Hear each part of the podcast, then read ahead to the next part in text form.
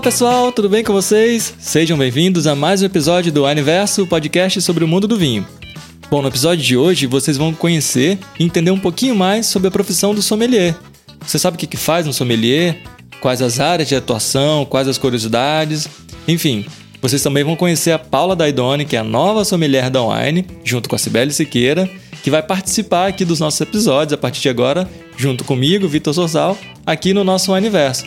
Pois é, ficou curioso? Então aumenta o som e vem com a gente. Olá pessoal, tudo bem? Sibeli, ó que legal, hein? Hoje a gente tem uma presença aí que está voltando no nosso podcast, mas dessa vez está voltando de uma outra forma, né? A gente está com a Paula Daidoni. Fala um pouquinho pra gente dela, Sibeli. Pois é, Vitor. Agora não somos mais uma dupla infalível, agora somos três aqui no podcast. A Wine ganhou mais uma sommelier aqui Seja bem-vinda, Paula. Oi, gente, Vitor, Cibele, muito obrigada pelo convite. Agora, como oficial da Wine, né? Isso é tão bacana. Agora eu vou fazer parte desse grupo para falar um pouquinho sobre vinho com vocês. Que bacana. Fiquei sabendo que isso foi fruto do, do, do podcast, né, Sibeli? O pessoal ouviu e falou, cara, a gente tem que contratar essa menina. cara, eu tenho, eu tenho que falar que sim, né? Porque eu faço parte do podcast aquelas, mas teve live aí também, tá? Teve live, ah. podcast. Paula fez sucesso aí. É, a gente fez o podcast sobre pizza, né? E aí fizemos uma live também sobre festa junina e deu super certo. Todo mundo gostou e olha onde eu vim parar. Olha que demais. E até aproveitando o embalo aí, o tema, o episódio de hoje a gente vai falar sobre sommelier, sobre a sommelier. É, sobre as curiosidades dessa profissão, né? Muita gente tem dúvida é, em o que de fato faz um sommelier, uma sommelier. É, em que área eles podem atuar, por exemplo, no restaurante, numa empresa como a Wine, enfim. Então eu tenho aqui duas pessoas ótimas para poder perguntar, entrevistar direitinho. E mas aí eu vou começar com uma pergunta que eu acho que deve ser clássica para vocês, acho que Sibeli pode começar respondendo. O que, que vocês mais ouvem como pergunta assim? Ah, você é sommelier, mas o que, que você faz na verdade? Nossa, eu vou, já vou começar tipo rebatendo a pergunta com uma que eu, que eu sempre escuto e eu fico extremamente irritada mas você é só sommelier? Esse só, nossa, me irrita muito, porque a Paula sabe, a gente vai abordar aqui todos os temas, mas para você ser um sommelier de vinhos hoje, ou de outras áreas, como é, a gente tem aqui no Brasil e fora do mundo, você tem que estudar muito, e tá num estudo, assim, diário, porque as leis vão mudando, o mundo do vinho está mudando, e mesmo assim, se eu falar para vocês que eu sei 3%, é muita coisa, porque o mundo do vinho é muito grande, muito vasto. Então, quando a pessoa fala assim, você é só sommelier, me irrita, mas eu acho que o que eu mais escuto é, ah, me indica um vinho, ah, esse vinho vai bem com essa pizza? Sempre eles me pedem uma harmonização nas redes sociais. Olha só, pois é, né? A pessoa acha que sommelier só fica bebendo vinho o dia inteiro, mas não é assim, né? Paula, fala um pouquinho pra gente quais as áreas, assim, dentro dessa carreira você já trabalhou, assim, e quais você vê, assim, que são possíveis para quem, no caso, tiver curioso e quiser seguir essa carreira. Bom, a, o sommelier tem uma. É bem vasto, assim, as opções, é um leque bem grande que a gente tem. Eu trabalhei muito tempo com comunicação do vinho. Na verdade, eu comecei assim. Eu falava de vinho, eu, eu era, na verdade, assessora de imprensa e eu falava sobre vinhos com a imprensa e com o cliente. Então, o sommelier pode atuar desde a parte de comunicação e marketing de uma empresa ou de um restaurante, até trabalhando diretamente com o cliente, né? Oferecendo vinho, fazendo harmonizações ou então, como a gente também faz aqui na Wine, a gente faz seleção de produtos, é, a gente faz escolha de, de vinhos para vitrine.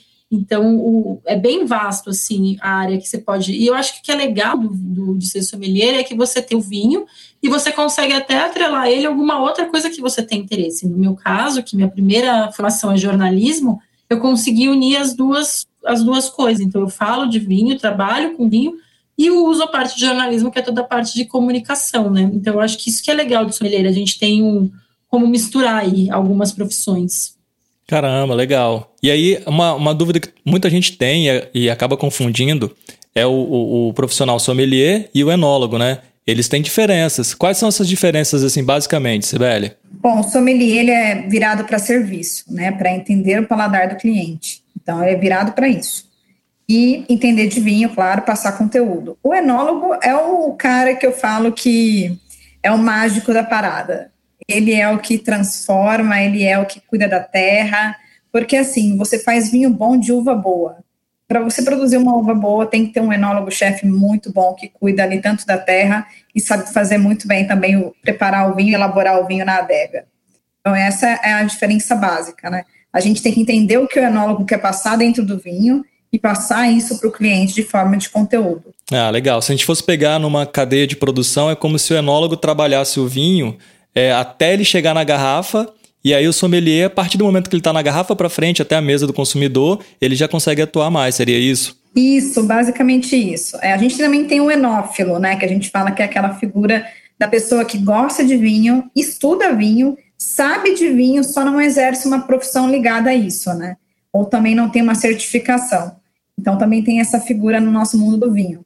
Mas é basicamente isso que você falou. A gente o pessoal costuma brincar que tem aquele o enochato também, né? Que é aquela pessoa que diz que sabe, que tudo, que entende, mas na verdade fica ali só falando besteira, né? Olha, eu não sei o que a Sibeli vai dizer, mas eu acho que é o que mais tem. eu mandei para Paulo esses dias um vídeo. Ai, gente, olha aqui as confissões, né? De um enochato falando assim, ele inventou uma região e falou no meio. Eu falei, gente, só não pode inventar região, amiguinho. Mas é normal isso aí. Isso não é só do vinho, né? Qualquer área, qualquer situação, você tem aquela pessoa que se diz entendido e tal, e às vezes acaba se passando por um profissional e pelo termo ali, pelo nome ser parecido, as pessoas acabam confundindo. Mas, Paula, o que, que você considera assim mais divertido no seu dia a dia, assim, o mais legal da sua profissão? Ai, Vitor, olha, eu vou te falar que o que eu mais gosto, na verdade, o que me fez passar a me dedicar ao vinho foi o fato das pessoas ficarem muito felizes com o vinho. Isso é uma coisa que eu comecei a perceber, que eu já trabalhava com vinho, mas já mais voltado totalmente para comunicação e marketing. E toda vez que eu estava em algum evento, alguma situação, quando uma garrafa de vinho era aberta, as pessoas ficavam leves, felizes, sorridentes, e isso me fazia muito bem. Foi nesse momento que eu falei, não, é com isso que eu preciso trabalhar mesmo, eu preciso estar cada vez mais perto disso, porque as pessoas ficam tão bem quando elas estão com uma garrafa de vinho, o vinho representa muita coisa, representa vitória, as pessoas abrem para fazer uma comemoração. Então, eu acho que isso é o mais legal de trabalhar com o vinho. Tá sempre presente em momentos felizes na, na vida das pessoas, né? Exatamente. E, e, normalmente as pessoas lembram do rótulo que abriram numa comemoração, numa festa de casamento, quando o filho nasceu. Então lembram do vinho. Isso é muito legal. Olha só que demais. Sibeli, você teria algum outro momento, assim, alguma outra coisa para complementar? Não, eu acho legal o que a Paula falou, que eu acho que o vinho dá a sensação de filho é, como ela falou, as pessoas lembram do rótulo. Aí você, de repente, encontra um amigo no, sei lá, em algum lugar, no, no elevador, né? Vamos falar hoje em dia no elevador, contra o vizinho. E fala assim, nossa, o que você fez ontem? Tomei um vinho. Aí a pessoa já pega o telefone e ela mostra o vinho. Ela mostra a foto do vinho que ela tomou e fala, você já tomou? Então dá aquela situação de, de filho, ou então de quem tem um cachorro, de quem tem um gato que fica querendo mostrar as fotos. É isso uhum. que eu do vinho. O vinho dá essa sensação. Eu já conheci muita gente quando eu falo assim, ó, sou sommelier de vinhos, a pessoa na hora vem até mim, ah, eu tomei esse vinho. Você conhece? E eles, só, eles acham que a gente conhece todos os vinhos do mundo, né? É muito engraçado isso.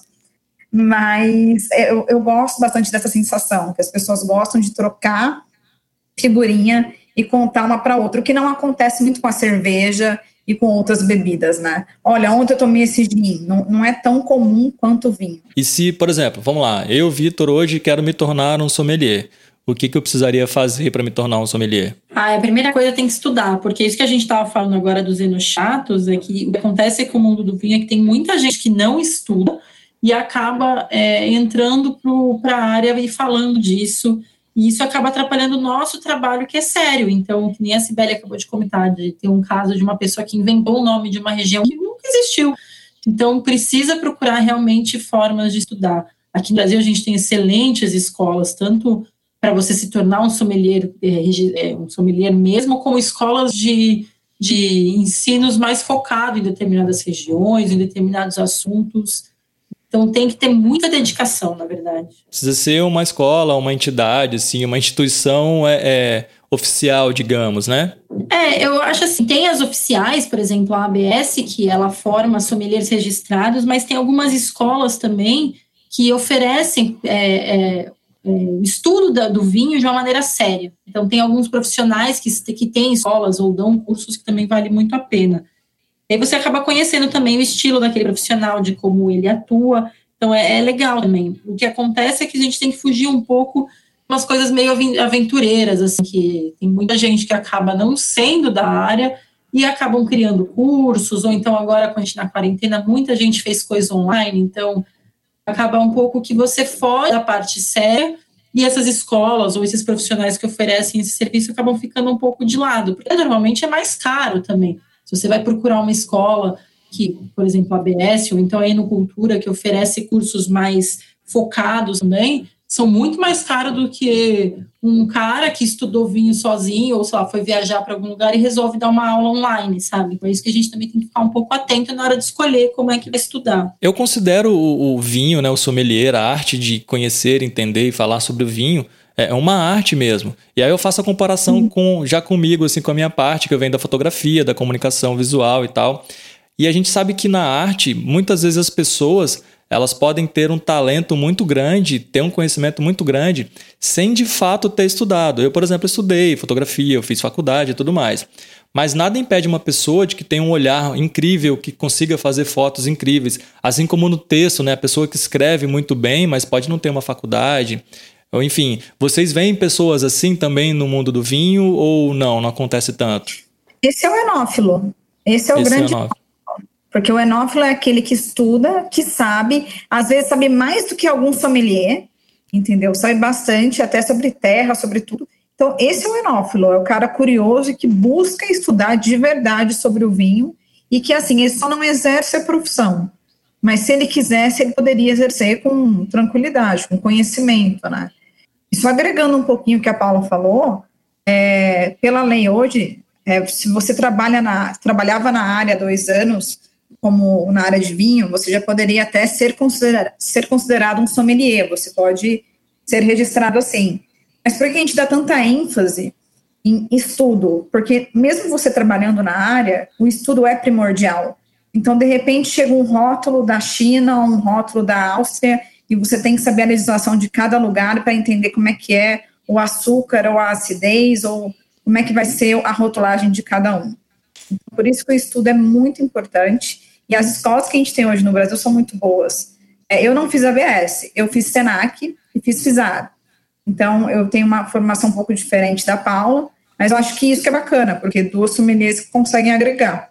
Ah, sem dúvida. A gente vê também, por exemplo, pessoas, sei lá, atores, atrizes, que são pessoas que têm um talento muito bacana, que estão ali super bem, que às vezes fazem um comercial, fazem uma ponta, mas de fato, quando ele vê que está entrando no mercado, está trabalhando, ele procura fazer o quê? Estudar, né? desenvolver técnicas, é, adquirir mais conhecimento para que ele possa, inclusive, melhorar o que ele já tem nato ali nele. Isso é muito bacana e, como vocês falaram, também se aplica da mesma forma no vinho. É, completando isso que você estava falando, Vitor, às vezes, e a Sibeli também, às vezes você não precisa, sei lá, uma pessoa não precisa buscar necessariamente fazer uma ABS ou fazer um curso sommelier do Senac, mas ela estuda tanto por si só, já viajou, já conheceu tanta coisa que a dedicação dela vale muito. Então, é, é isso a gente tem que sempre lembrar. O vinho é um, é um, é um assunto tão grande, com tantas variáveis e tanta coisa que a gente realmente precisa de dedicação.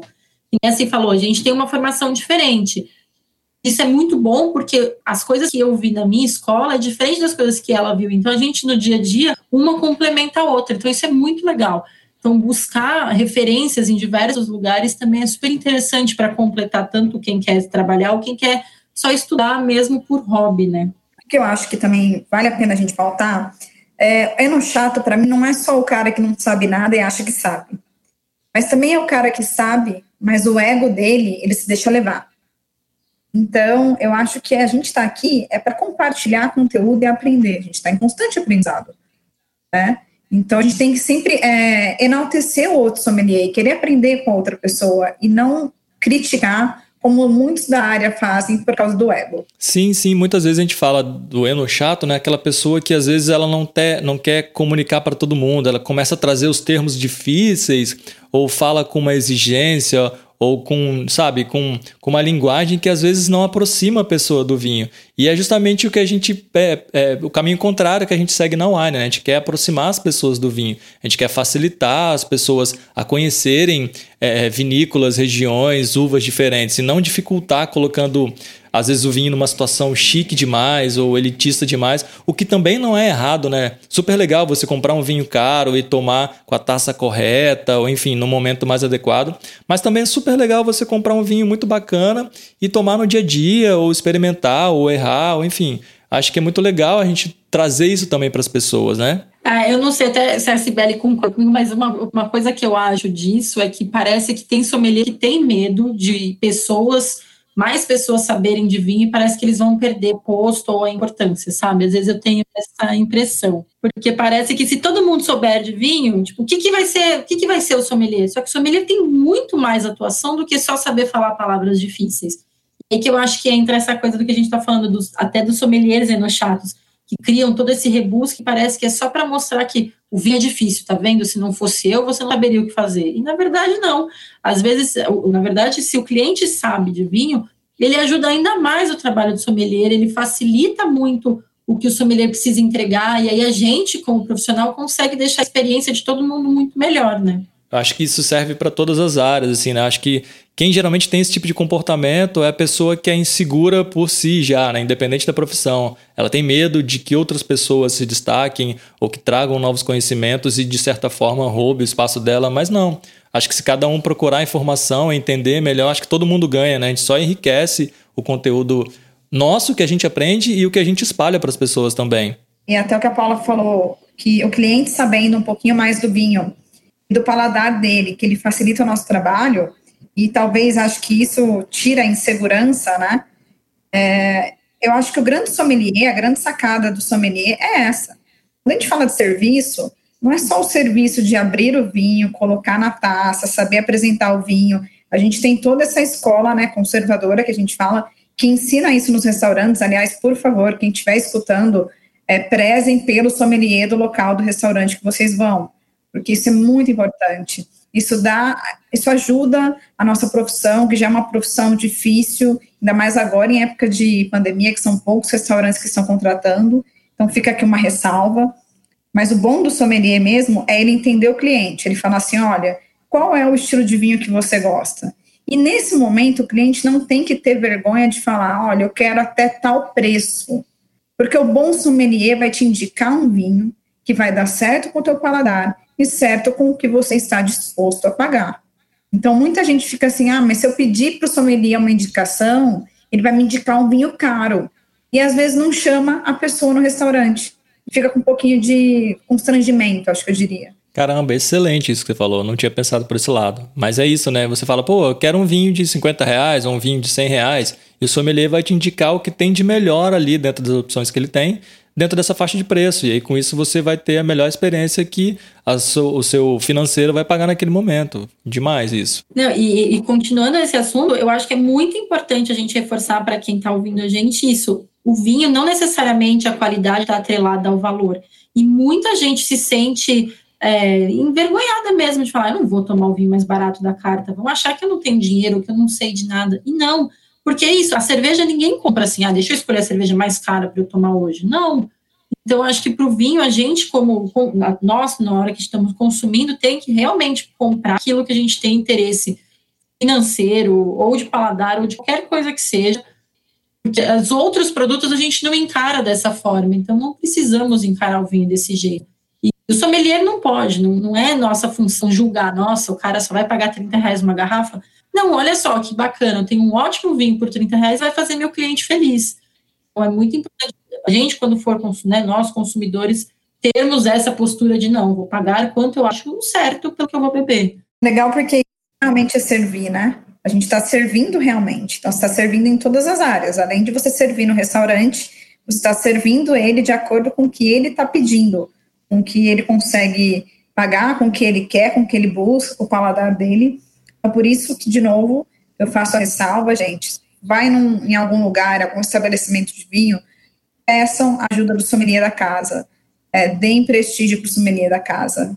É uma profissão que precisa de mais espaço. Bacana. Nossa, que demais. Bem, bem legal, assim. Acho que foi bem, bem produtivo esse papo. Acho que Paula chegou aí já somando muito bem, né, Sibeli, nesse episódio. Acho que esse trio agora aqui do Aniverso só tem bons frutos aí a colher pela frente. Ah, que bom, porque é um assunto tão legal de se falar, porque é isso que a Si falou. precisa, a gente precisa ter um pouco mais de, de respaldo mesmo, porque as pessoas acabam esquecendo o que, que é a nossa profissão e acham que ser sommelier é só isso, alguém ligar no fim do dia e falar, ah, me indica um vinho para eu tomar com uma pizza. E não, e é bom a gente falar disso e mostrar quanto é importante o nosso serviço e quando é legal quando o cliente está perto da gente. A gente fazendo as lives ou o podcast mesmo, é tão gostoso ver o cliente com a gente na online, isso passando o que, que eles compraram, como foi a experiência, com o que, que eles estão harmonizando. Então, é uma delícia a gente ter esse contato com o cliente. Não, quando o sócio fala com a gente demais, né? Quando ele manda mensagem, quando ele posta que fez uma harmonização. É, então, isso mostra é a parte muito gratificante do nosso trabalho, que é de passar o conteúdo, né? A gente aqui é um sommelier mais focado em marketing, de passar um conteúdo. Então, isso é muito legal e torna muito gratificante. Fico muito feliz com a chegada da Paula que só veio para agregar. Bacana. Então, gente, obrigado. Esse episódio foi ótimo, passou rapidinho. Acho que agora a gente vai conseguir produzir ainda mais episódios mais ricos. Obrigado, Paula, de novo. Bem-vinda de volta e agora oficialmente como Wineana, né? Como a gente se chama. E obrigado, até o próximo episódio. Obrigada, Vitor. Obrigada, Si. E até o próximo episódio, pessoal. Valeu. Valeu, tchau, tchau. Este podcast foi gravado pelo Estúdio Bravo.